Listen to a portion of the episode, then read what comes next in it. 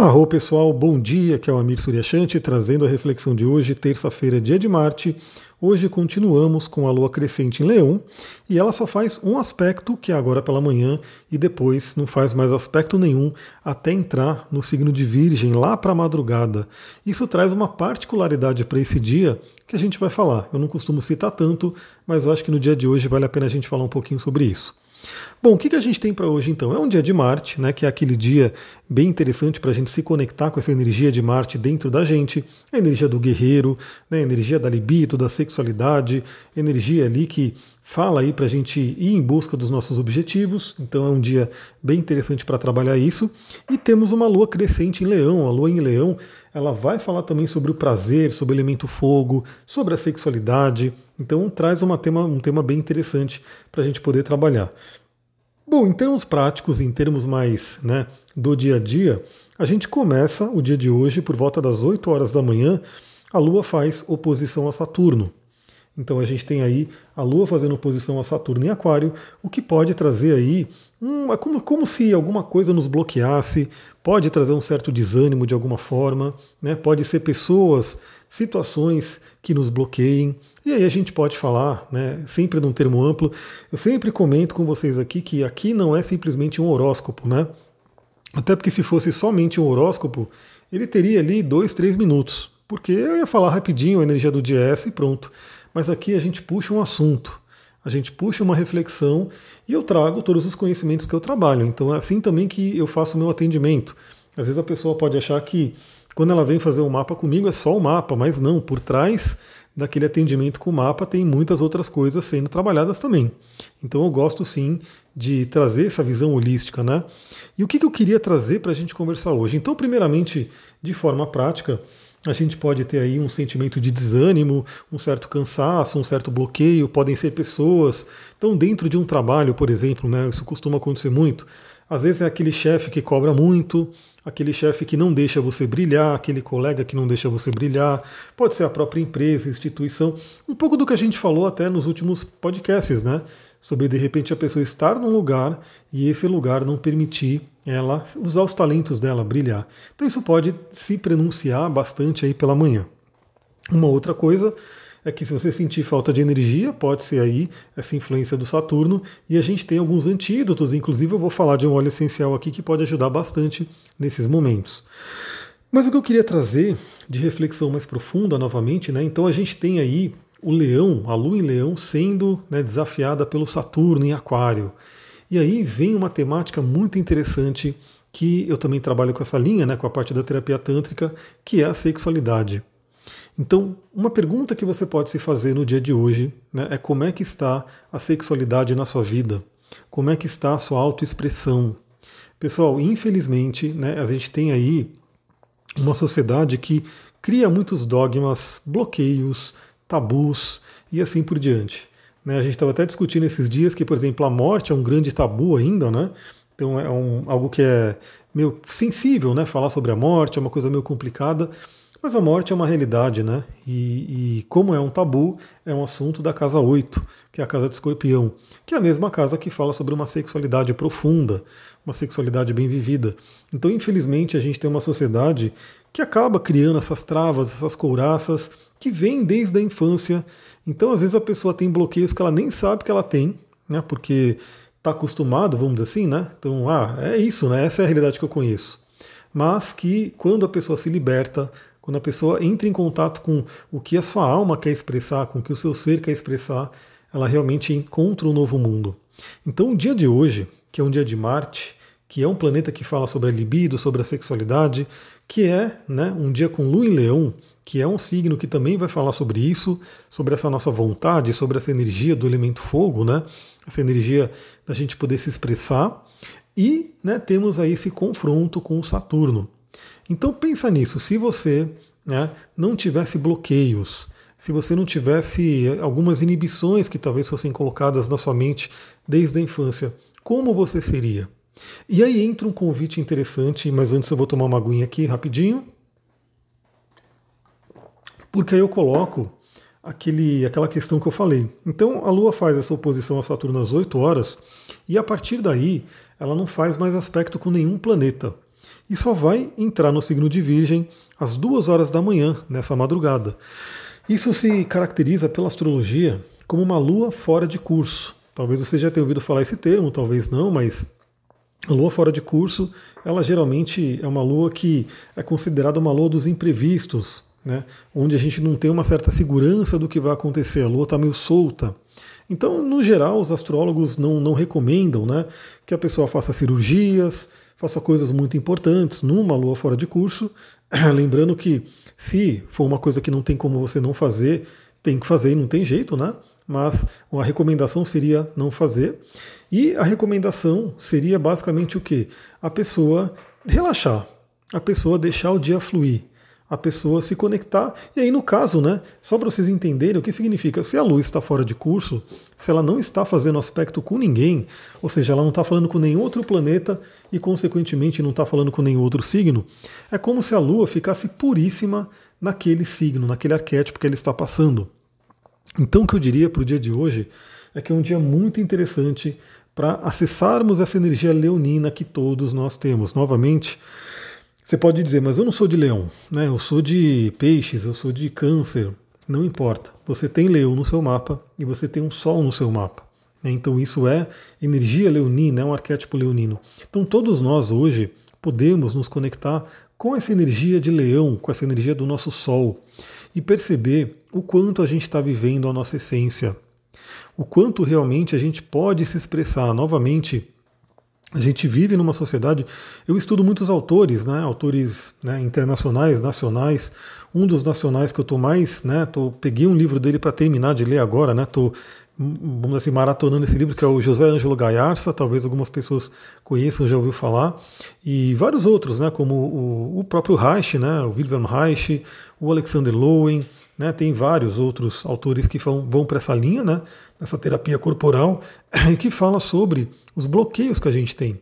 E a própria psicologia, né, a psicanálise também identifica isso, ou seja, bloqueios que a gente pode ter. E o próprio Saturno, no mapa astral, também representa isso. Então, por exemplo, quando a gente vê um Saturno né, fazendo um aspecto desafiador com uma Lua, com uma Vênus, talvez até com Marte, com o próprio Sol, a gente pode perceber que provavelmente na infância daquela pessoa teve uma figura de autoridade, que pode ser o pai, né, ou pode ser alguma outra figura de autoridade que ela reconheceu, que de certa forma causou um bloqueio. Né? A pessoa quis fazer alguma coisa, mas aquela pessoa, aquela autoridade não deixou, brigou, né, deu bronca, aquela coisa toda. Infelizmente é que a gente sabe, né? A nossa sociedade que está cheia de tabus, né? De repente a criança faz alguma coisa ali, ela é repreendida e, e naquela coisa de ser repreendida pode-se gerar ali um bloqueio.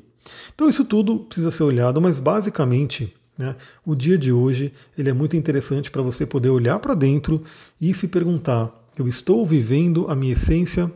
Eu consigo me expressar livremente? Né? Pense num artista, num artista livre, aquela pessoa que realmente consegue se expressar, consegue ser quem ela é né? Falar o que tem que ser falado, agir do jeito que ela quer agir. Claro que a gente tem que saber que aí entra o arquétipo de Saturno, né? Que vai falar sobre um superego e que vai falar sobre a sociedade como um todo também. Então, claro que a gente vive numa sociedade e tem coisas que tem que ser, né? Vamos dizer assim, ponderadas ali, mas tem coisas que realmente não tem sentido né, a pessoa receber bloqueio sobre algumas coisas que não tem muito sentido. Então cabe a cada um no dia de hoje, fica a dica, né? Então quem quer aproveitar o melhor do dia de hoje, refletir, olhar para dentro e se perguntar: eu estou vivendo a minha essência? Eu estou podendo expressar quem sou eu? Novamente, né? A gente está falando aí de um mundo, por exemplo, de trabalho, né? A gente aproveitando a, a deixa né, que eu trouxe, é, além dessa parte da sexualidade que a gente já falou, mas o próprio trabalho. Então, será que o seu trabalho hoje ele permite você se expressar? Ele permite você ser quem você é? Ele permite você brilhar, né? Porque infelizmente a gente sabe que dentro do mundo corporativo, dentro dessa política, né? Quando tem ali poder e dinheiro envolvido, infelizmente a gente tem essas coisas, né? Às vezes um, um não deixa o outro brilhar, um puxa o tapete do outro, enfim, coisas que podem acontecer. Então vale a pena olhar para isso. E claro que a gente tem que ver também que se de repente tem alguma coisa ali que não está legal, a gente tem que ter aí a responsabilidade, que é o Saturno, né, de falar, beleza, como é que eu posso mudar isso? Mesmo que não seja imediato. mesmo que exija um plano, mesmo que demore um pouquinho, né? Mas a gente tem que encaminhar para isso. Né? Ou seja, estou num lugar onde eu não posso ser o mesmo, como é que eu faço para migrar, para ir para um lugar onde eu posso expressar realmente a minha luz? Isso é uma coisa muito interessante. E isso é o que realmente muitas pessoas vêm buscar, né? Quando elas querem fazer um mapa astral, entender o propósito de vida, né? O que, que a sua alma quis fazer. Lembra que o mapa astral ele é como se fosse um, um acordo né, que sua alma fez quando veio aqui para esse plano.